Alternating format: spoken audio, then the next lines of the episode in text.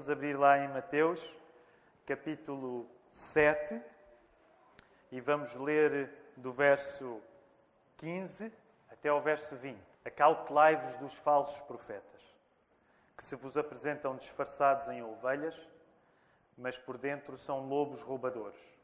Pelos seus frutos os conhecereis. Colhem-se porventura uvas dos espinheiros ou figos dos abrolhos? Assim toda árvore boa produz bons frutos, porém a árvore má produz frutos maus. Não pode árvore boa produzir frutos maus, nem árvore má produzir frutos bons. Toda árvore que não produz bom fruto é cortada e lançada ao fogo. Assim, pois, pelos seus frutos os conhecereis. Nós temos estado a estudar o Sermão do Monte há mais de um ano, estamos quase a terminá-lo. Dentro de um mês, se Deus permitir, teremos terminado o estudo do Sermão de Jesus, o Sermão do Monte. Um dos exercícios que nos tem acompanhado ao longo deste tempo é o exercício da memorização do início do Sermão do Monte as chamadas bem-aventuranças ou beatitudes e vamos passar a dizê-las de seguida. Antes disso, quero apenas lembrar-me de uma coisa que me esqueci de dizer. Uh, if you need English translation for the sermon, our brother David Lial is translating, so you can um, go to the lobby of our ch church and stay there and listen to the translation of the sermon. Então, vamos vamos recitar as bem-aventuranças. Nós encontramos-las logo no início do capítulo 5, portanto, logo no início do Sermão do Monte. Uh, temos estado a decorar a versão que é. Porque às vezes algumas pessoas perguntam qual é a versão que estamos a decorar. É a versão Almeida revista e atualizada.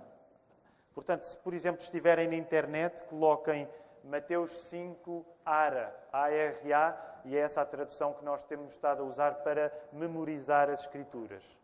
E aqueles que sabem, vamos ter uma oportunidade de dizer, se ainda não decorou as bem-aventuranças, não tem de, não tem de, ninguém se salva por decorar as bem-aventuranças, mas temos encontrado consolo, encorajamento no facto de guardarmos estas palavras que Jesus diz no início do Sermão do Monte, porque Jesus vai falar de características que devem existir em qualquer pessoa que o segue.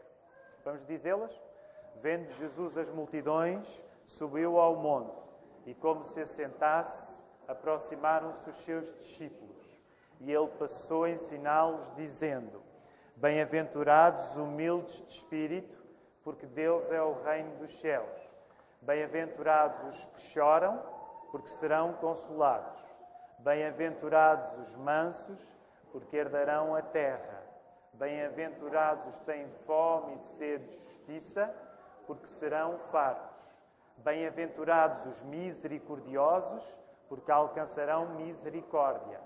Bem-aventurados os limpos de coração, porque serão chamados filhos de Deus. Bem-aventurados os limpos de coração, porque verão a Deus. Bem-aventurados os pacificadores, porque serão chamados filhos de Deus. Bem-aventurados os perseguidos por causa da justiça, porque Deus é o reino dos céus. Bem-aventurados sois quando, por minha causa, vos injuriarem e vos perseguirem e, mentindo, disserem todo o mal contra vós. Regozijai-vos e exultai, porque é grande o vosso galardão nos céus pois assim perseguiram aos profetas que viveram antes de vós. Amém.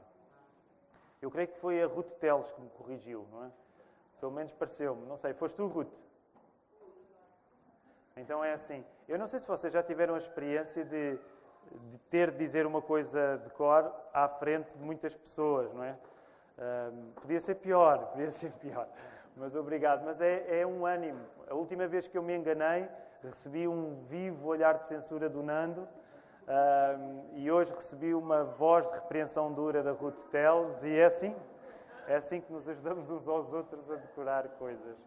E com isto tudo, sendo um dia um pouco diferente, desculpem, mas lembrei-me de um último anúncio que não fiz, uh, o, o, o, facto de marcarmos o Dia das Mães também uh, tornou as coisas um pouco diferentes. Uh, se precisar de ajuda com a sua criança, a nossa irmã Ana Ruth está disponível para ajudar. A ideia não é ser Ana Ruth a tratar dos pequeninos, mas poder ajudar no trânsito dos nossos pequeninos durante o culto, porque nós temos um princípio e sabemos que é um princípio que dá trabalho aos pais, que é o de manter as crianças no culto. O que significa que pais e mães de filhos mais pequenos às vezes têm trabalho para isso. Portanto, o que recomendamos é que, se for um momento de agitação momentâneo, que use o átrio, assim que a criança se acalmar, depois volte a trazê-la para dentro. Se passar um apuro maior, a nossa irmã escalada, neste caso a Ana Ruth, vai ajudar. Em caso de eh, maior necessidade, há uma sala lá em cima que pode ser usada também para poder acudir as crianças. Mas o valor que queremos sempre transmitir é que o culto a Deus é para todas as pessoas, independentemente da consciência que nós temos. Porque nós acreditamos que mais importante do que a consciência que cada um tem, mais importante que a capacidade do pregador, o que deslinda o processo é o Espírito Santo em ação. E o Espírito Santo, nesta manhã, pode falar com qualquer pessoa, independentemente da idade que tem. Acreditam nisto, queridos irmãos? Por isso queremos ensinar os nossos pequenos a ficarem no culto, porque o culto é o lugar da benção. Vamos voltar até à palavra. Hoje estamos a ler a segunda vez em que, no final do Sermão do Monte, Jesus está a distinguir as pessoas que o seguem a sério das pessoas que parece que o seguem. Então, se vocês voltarem uh, a olhar um pouco para o texto anterior, reparam que no verso 13 e 14, falámos há duas semanas sobre isto, no verso 13 e 14, Jesus tinha começado por distinguir as pessoas que o seguem mesmo das pessoas que parece que o seguem, falando na porta estreita. Estreita é a porta e são poucos os que acertam com ela. Larga é a porta e são muitos os que entram por ela. Portanto, na parte final do Sermão do Monte, Jesus está a enfatizar, e vai fazê-lo por quatro vezes, a necessidade que o discípulo dele, o futuro cidadão do reino de Deus, a necessidade que ele tem de ser discípulo a sério, porque é fácil para ser discípulo sem ser discípulo. E se vocês olharem para o texto, hoje vamos falar na segunda ocasião em que Jesus faz isto, mas se vocês olharem para o texto, veem que o final do Sermão do Monte é por quatro vezes Jesus distinguir quem o segue de quem parece que o segue.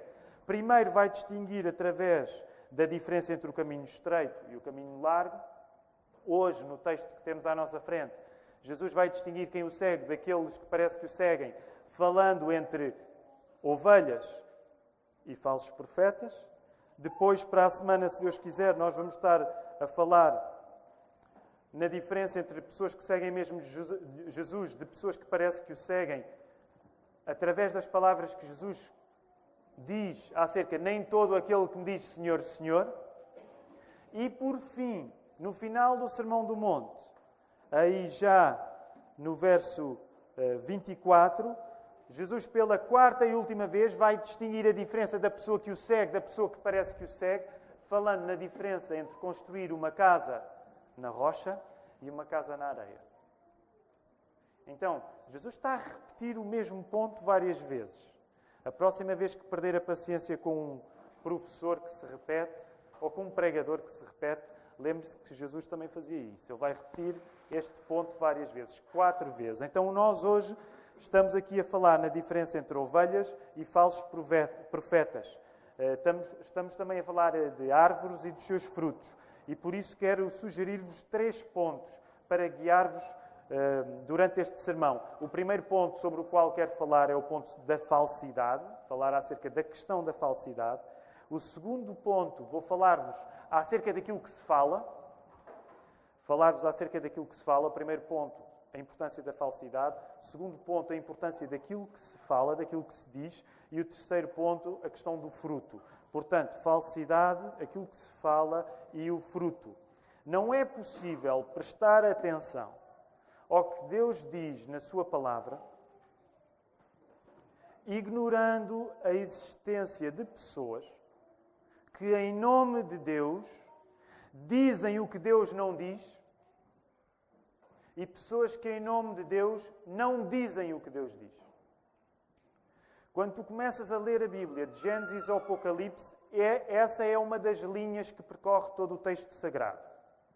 Há pessoas que aparecem, supostamente falando em nome de Deus, que não dizem de facto aquilo que Deus diz. E há pessoas que aparecem falando em nome de Deus, que não dizem aquilo que Deus diz. Portanto, existe o risco pelos dois lados. Deus diz e algumas pessoas não vão dizer, e algumas pessoas vão dizer aquilo que Deus nunca disse. E este não é um assunto só de agora, que Jesus está a pregar no Sermão do Monte. Ele é um assunto desde que a Bíblia começou. E por isso, uma das coisas que quero começar por te dizer nesta manhã é uma fé firme, uma fé realmente firme, implica sempre termos consciência de que a falsidade é um facto da vida. E a falsidade é um facto da vida, sobretudo perigoso, quando acontece no lugar da verdade. Nesse sentido, não é uma boa notícia, mas é uma notícia que o Evangelho nos traz. Se tu queres viver uma vida consciente, com noção de como a realidade é, tu tens de ter a noção que a falsidade existe e que ela é, sobretudo, perigosa no lugar onde a verdade deveria ser dito. E isso significa que não é possível viver a igreja como deve ser, a igreja, a comunidade que Jesus Cristo nos deixou, comunidade essa tão importante que a palavra de Deus descreve a igreja como o corpo de Cristo. Reparem a importância da igreja. É descrita como o corpo do nosso Senhor. Se tu queres lidar com a vida de Cristo nesta vida, tens de lidar com a igreja. É por isso que a igreja é chamada corpo de Cristo. Não é possível lidar com Cristo nesta vida sem lidar com a igreja. Nós não somos católicos romanos, não acreditamos que a salvação é através da igreja, mas acreditamos que não há salvação sem haver a consequência da igreja. Não acreditamos que nos salvamos por pertencer à Igreja. A Igreja não é uma causa, mas a Igreja é certamente uma consequência. Por isso não acreditamos em cristãos, em, em como é que se diz? Em, não é? Uh, freelancers. Não, é? não, acreditamos em fé. Ah, eu, eu, eu creio, mas não preciso de ir à Igreja. Isso não faz sentido. Isso não faz sentido. Porque a Igreja é o corpo de Cristo. Logo, se tu andas com Cristo, nesta vida, a coisa mais física que tens para experimentar de Cristo chama-se Igreja. Se não experimentas Igreja, não experimentas coisas físicas de Cristo. Podes experimentar assim umas ideias, mas elas não são o corpo de Cristo. Eu não vos vou falar na importância do corpo de Cristo hoje, mas uma das coisas que vos quero dizer é: nós não podemos viver a Igreja, o corpo de Cristo, com consciência, sem reconhecermos que existe falsidade que pode entrar nela. E sabem, também é por isso que somos cristãos evangélicos protestantes porque reagimos àquilo que há 500 anos concluímos que era uma igreja afastada da verdade, uma igreja que abraçava a falsidade. Eu sei que não é muito politicamente correto dizer isto, mas como bons protestantes que queremos ser, nós temos de reconhecer isso. A igreja pode ser um lugar de falsidade. Porquê? Porque Jesus nos estava a avisar. A igreja pode ser um lugar onde a falsidade entra. Viver a igreja sem a noção da possibilidade de dentro da igreja existirem falsos profetas, não é saber viver na igreja. Logo, viver na comunidade que Cristo nos deixou também implica um exercício do nosso juízo, do nosso discernimento. Voltem ao início do capítulo 7. Como é que Jesus começou precisamente este último capítulo do Sermão do Monte? Começou a dizer: Não julgueis para que não sejais julgados porque com o critério com que julgar sereis julgados, e com a medida com que tiverdes medido, vos medirão também.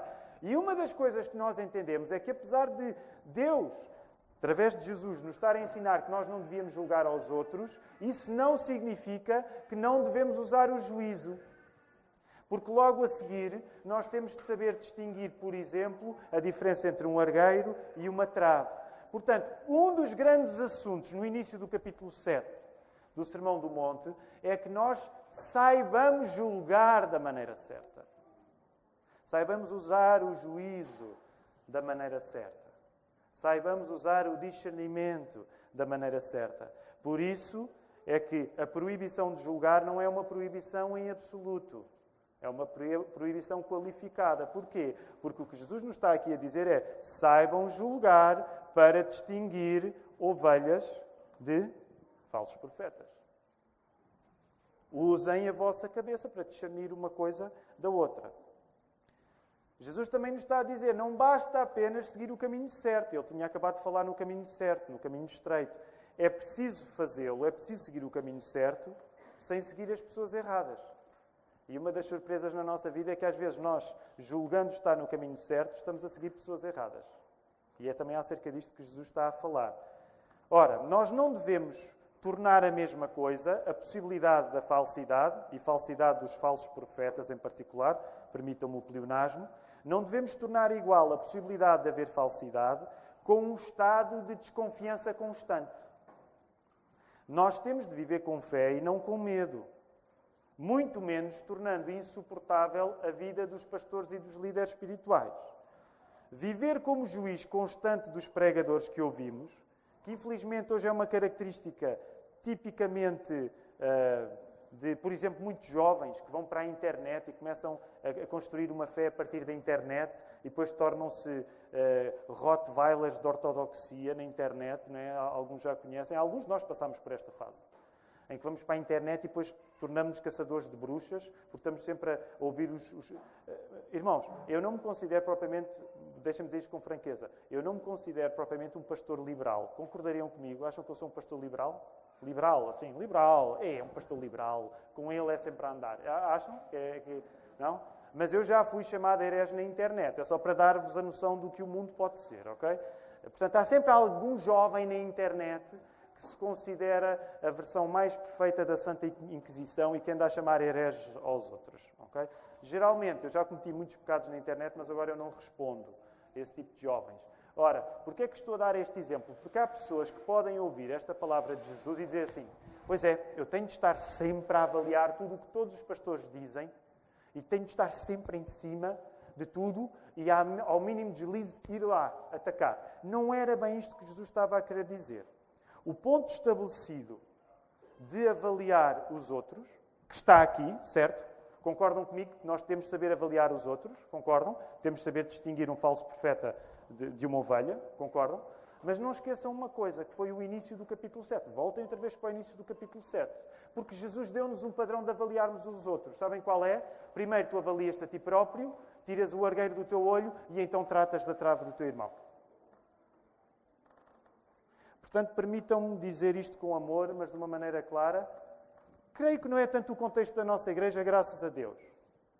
Mas com todos os jovens que hoje a internet torna uh, turquemadas, grandes inquisidores da, da, da fé dos outros, se tu queres ser fiel à fé que dizes ser a tua, tu não te podes dar ao luxo de começar a apontar pecados aos outros sem antes olhares para os teus próprios pecados. Porque foi isso que Jesus disse. Primeiro tu tiras o argueiro do teu olho e depois vais olhar para o pecado dos outros. Logo, o ponto que Jesus está a estabelecer, quando a tarefa é nós sabermos distinguir um falso profeta de uma ovelha, não pode esquecer o que ele tinha acabado de dizer antes, que é primeiro tu tratas do teu pecado e reconheces o teu pecado. Só depois é que tu podes ir tratar do pecado dos outros. Portanto, ninguém tem, neste texto bíblico, um passaporte para andar a fazer vida negra aos pastores ou por aí, andando aí pelo mundo, eh, castigando as falhas de ortodoxia dos outros. Primeiro tem que começar por si e só depois pode ir para os outros. E permitam-me só um conselho à parte, não é acerca deste sermão. Tu não tens nada a ver com os pastores das outras igrejas. Eles não são preocupação para ti. Tu podes não concordar com eles, podes assumir posições até contrárias em relação ao ensino de pastores que não são os teus, mas tu não deves estar preocupado com pessoas fora da tua igreja, neste sentido mais restrito, mais sério, ok? Portanto, nós não somos bispos universais dos outros. Se detectamos que há fugas à verdade bíblica, então elas devem sempre ser corrigidas na nossa própria comunidade local mas nós não somos chamados a andar aí pela internet a fazer correção espiritual de pastores que não fazem parte das nossas comunidades. Não significa que não tenhamos oportunidade para. Às vezes há um pastor que é mais conhecido e alguém vem dizer: Ah, gosto tanto de ouvir este pastor. Se tu não concordas com ele, oferece uma razão bíblica porque não concordas com esse pastor. Mas não te coloques num lugar de árbitro. Porque o que Jesus está aqui a querer dizer não é alimentar Aquilo que é tão apressado em nós, que é a facilidade em julgar os outros primeiro, mas é em olharmos primeiro para nós. E depois de olharmos para nós, então sabermos distinguir uma ovelha de um falso profeta. Jesus está a encerrar o seu sermão do monte, valorizando nos seus discípulos o discernimento. Já vos falei nisso. Portanto, esta é uma parte do Sermão do Monte onde é importante não só ter juízo, como uh, ajuizar. Não é só tê-lo, é saber usá-lo. O discernimento do discípulo deve estar desperto para a possibilidade de haver falsidade. Quis começar por desarmadilhar um ímpeto de nós nos focarmos apenas no erro dos outros. Agora, tendo, pelo menos tentei desarmadilhar esse ímpeto de nós corrigirmos os erros dos outros. Mas agora vamos tentar perceber aquilo que Jesus quer que de facto nós façamos. E portanto, agora vamos falar da responsabilidade que devemos ter, sem dúvida nenhuma, em relação àquilo que pode ser ensino falso por parte dos outros. O discernimento do discípulo tem de estar acordado para a possibilidade de haver falsidade. Se a tua vida de discípulo desvaloriza a falsidade, a possibilidade de serem ditas coisas mentirosas num lugar onde deviam ser ditas coisas verdadeiras, falsidade essa que começa primeiro por existir em ti e depois existir nos outros, então tu não estás a seguir Jesus da maneira certa. Tu não podes seguir Jesus à espera, eu já usei esta expressão noutros sermões, tu não podes seguir Jesus à espera de uma Disneylândia. Ah, agora eu sou crente, isto é tudo maravilhoso, isto é tudo um mar de rosas. Se tu uh, tiveres a presunção de seguir Jesus e estás à espera de uma vida fácil ou boa, tu vais te desiludir naturalmente. Porque tu tens de ter a noção que é possível haver falsidade. A vida seria mais fácil se não houvesse falsidade, mas ela não é mais autêntica. Se queres saber o que a vida realmente é, tens de saber lidar com a falsidade. Portanto, vamos para a segunda característica. A segunda característica é aquilo que se fala, aquilo que se diz. No grego, o verbo profetizar, no grego original, diz profeteu. E além do nosso instinto, quando ouvimos a palavra profetizar, o nosso instinto é muitas vezes achar profetizar é ter um acesso extraordinário a acontecimentos do futuro. Ora, é verdade que a palavra profetizar na Bíblia também pode significar isso. Mas a palavra profetizar na Bíblia, ela é, é a junção de duas palavras, uma é pró, ser a favor de, e outra é fêmeo, o que Deus diz. Fundamentalmente, na Bíblia, profetizar quer dizer ser a favor daquilo que Deus diz. Fundamentalmente, o dom de profecia não significa, meus irmãos, Deus revelou-me uma coisa que vai acontecer no futuro. Fundamentalmente, profecia significa eu dizer aquilo que Deus diz. Eu dizer aquilo que Deus diz. Logo, vamos para o contexto do que Jesus está aqui a falar quando diz, quando chama para a cena falsos profetas. A fala, aquilo que se diz, é uma questão incontornável para quem segue Jesus. Não é possível ser um cidadão do reino de Deus sem atribuir o maior valor àquilo que se diz, àquilo que se fala. Se houver religião que desvaloriza aquilo que se diz para valorizar aquilo que se faz, colocando as coisas em termos de dicotomia, essa religião não é o cristianismo. Para Jesus, o que a pessoa é, é o que a pessoa fala, e o que a pessoa fala é o que a pessoa é. Claro que nós reconhecemos o pecado, a possibilidade do pecado da hipocrisia, até porque Jesus era bem claro a acusar as pessoas de hipocrisia, delas dizerem coisas que não eram. Mas a força, o vigor bíblico é juntar aquilo que se diz àquilo que se é. Nunca é separar. Lembrem-se, já me ouviram dizer isto várias vezes, o especialista em separar aquilo que se diz daquilo que se fala, quem é? É Satanás. Esse é o negócio dele. Separar aquilo que se diz daquilo que se é. O negócio do Espírito Santo é juntar. Claro que nós reconhecemos que ainda há muita coisa solta entre aquilo que nós somos e aquilo que dizemos. Mas temos de entender que a preocupação com o que se fala é máxima na Bíblia. Tenho estado a ler o Evangelho de Mateus, ainda li esta nestes dias, a importância de pela boca se, pela boca se salva uma alma e pela boca se perde uma alma. Portanto, uma das coisas que nós entendemos é que é muito importante aquilo que se diz. Se Jesus está a falar de falsos profetas, que se diz pseudoprofeton no, no grego, daí a palavra pseudo, que nós usamos hoje eh, quando é alguma coisa. Olha, é um pseudo-intelectual, não é? Um falso intelectual. Eh, quando Jesus fala nos falsos profetas, está em causa pessoas que parece que falam o que Deus fala, mas não falam. Olhando para as palavras do Nosso Senhor, Essa aparência destes homens, destes falsos profetas, falarem o que Deus fala, a aparência que eles têm de falar o que Deus fala, salda-se em serem descritos como Jesus os descreve aqui. Falsos profetas que se vos apresentam disfarçados em ovelhas, mas por dentro são lobos roubadores. Para o falso profeta, a fala é um meio de ele fingir aquilo que não é. A vida de um falso profeta é ele fazer daquilo que ele diz aquilo que de facto ele não é. E um falso profeta vê-se pelo menos em duas coisas que este texto aponta. Se um profeta fala o que Deus fala, e se estes aqui são falsos, então um falso profeta vê-se primeiro no que ele fala, que não corresponde àquilo que Deus fala, e vai-se ver mais tarde na questão dos frutos. Martin Lloyd Jones dizia que o falso profeta é alguém que se distingue tendo em conta o contexto das palavras anteriores que Jesus disse, de o caminho ser estreito. Portanto, Martin Lloyd Jones dizia assim: vocês querem saber o que é um falso profeta? Vejam o que é que Jesus acabou de dizer antes. O que é que Jesus tinha acabado de dizer? O caminho, a porta é estreita. Logo, uma das coisas que nós podemos concluir do falso profeta é que o falso profeta torna largo aquilo que Jesus disse que era estreito. O falso profeta torna largo aquilo que Jesus disse que era estreito. Se quisermos, podemos dizer que o falso profeta é alguém que, através daquilo que fala, torna folgado aquilo que Jesus disse que era íngreme. Esse alargamento do caminho não é feito de um modo espalhafatoso. A maneira como um falso profeta quer alargar o caminho que Jesus disse que era estreito, ele não vai fazer isso de uma maneira escancarada.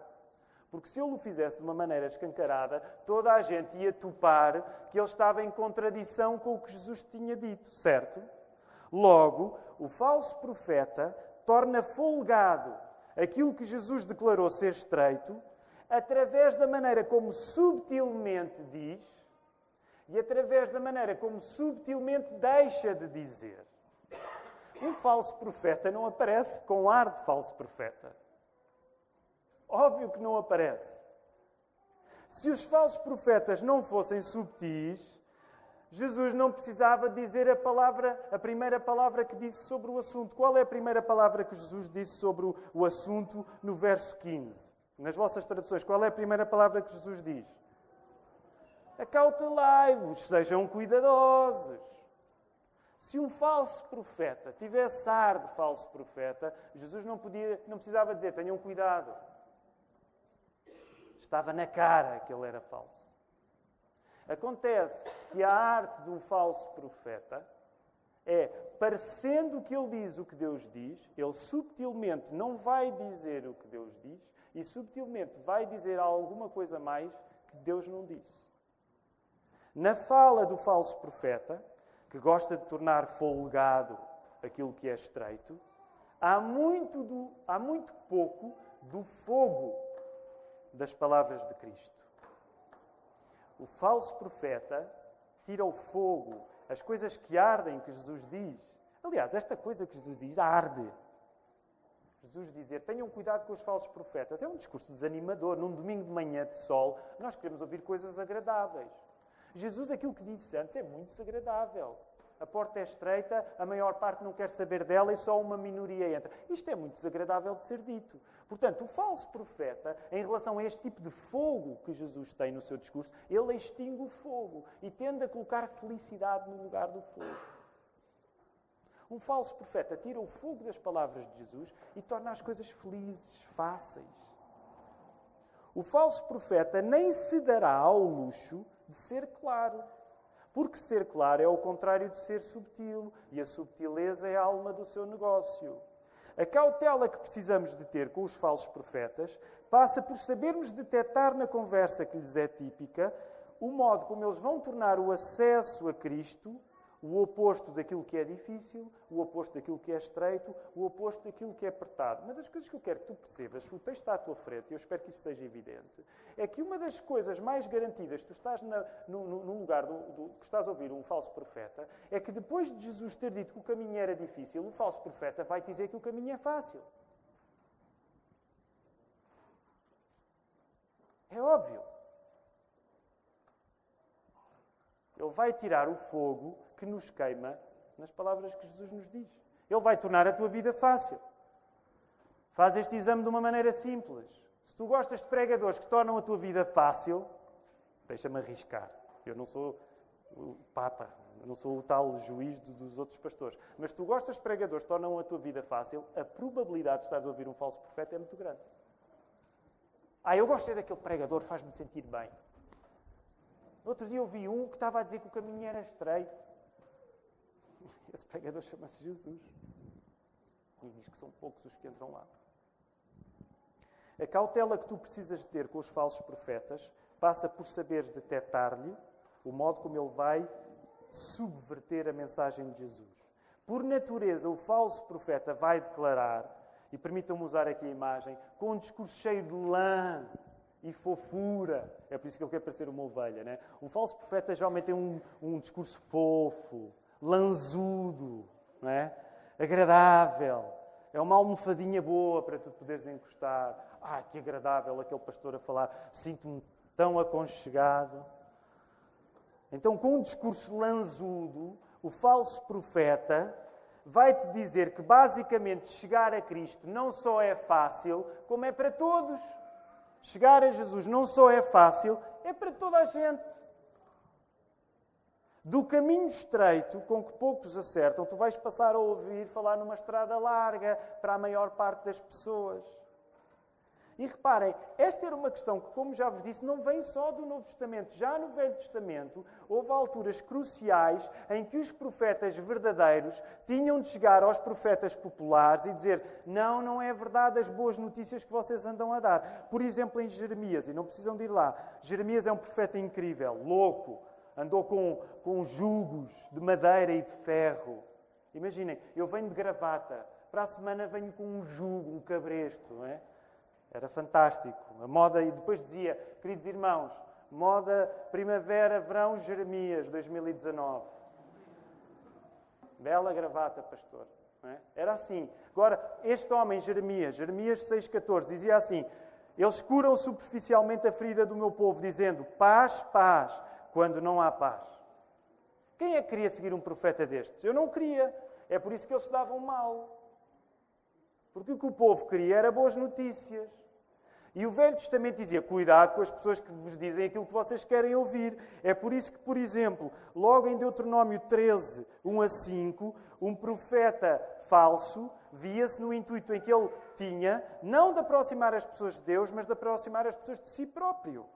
E via-se, por exemplo, em Deuteronômio 18, 21 a 22, quando ele profetizava coisas que não se iam cumprir. Portanto, logo no Pentateuco, no livro da lei, a Bíblia já nos está a ensinar. Tu tens de ter cuidado com as pessoas que deviam dizer a verdade, mas que eventualmente vão dizer a mentira. Tu tens de ter cuidado. Tens de estar ligado. Vamos ao último ponto, dos frutos.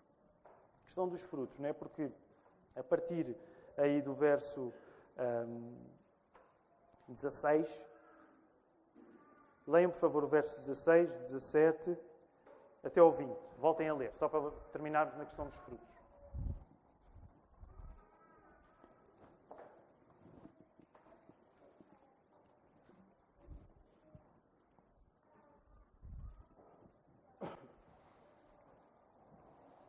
Agostinho dizia sobre este texto que a árvore funciona como uma imagem da alma humana. A árvore, uma imagem da alma. E os, e os frutos, como uma imagem das nossas, das, das nossas obras. Portanto, as nossas obras é aquilo que nós fazemos com a nossa alma. A partir daquilo que somos, fazemos. A correspondência entre árvore e frutos não impossibilita, como já falámos, na possibilidade de haver hipocrisia nas nossas vidas. Às vezes a árvore não está a dar bem o fruto que deveria dar. Reconhecemos isso. Mas a ênfase vai sempre para a relação natural que deve existir entre aquilo que tu és e aquilo que tu fazes. É esse um dos.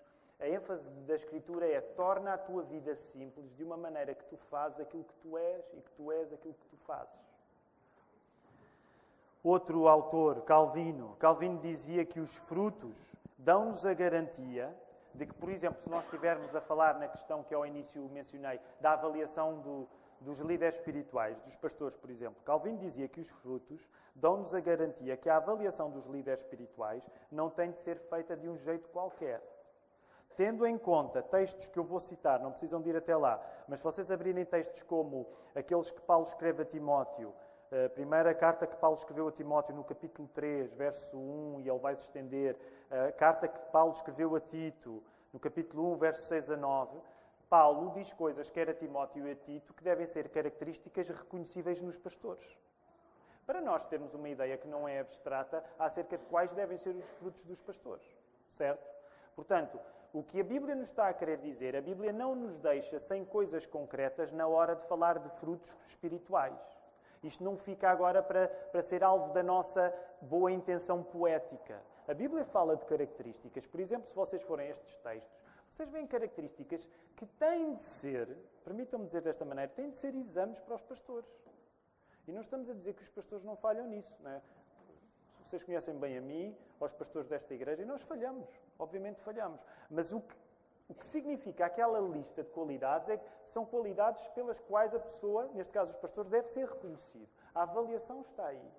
Frutos em concreto. Isto não é só para os pastores. E aí eu vou convidar a poderem abrir, nós não vamos ler, mas puderem abrir só até para criar já aí uma marca e durante a semana poderem voltar lá. Vão lá a Gálatas. Estamos quase a terminar. Gálatas, capítulo 5. Gálatas no capítulo 5. Gálatas no capítulo 5.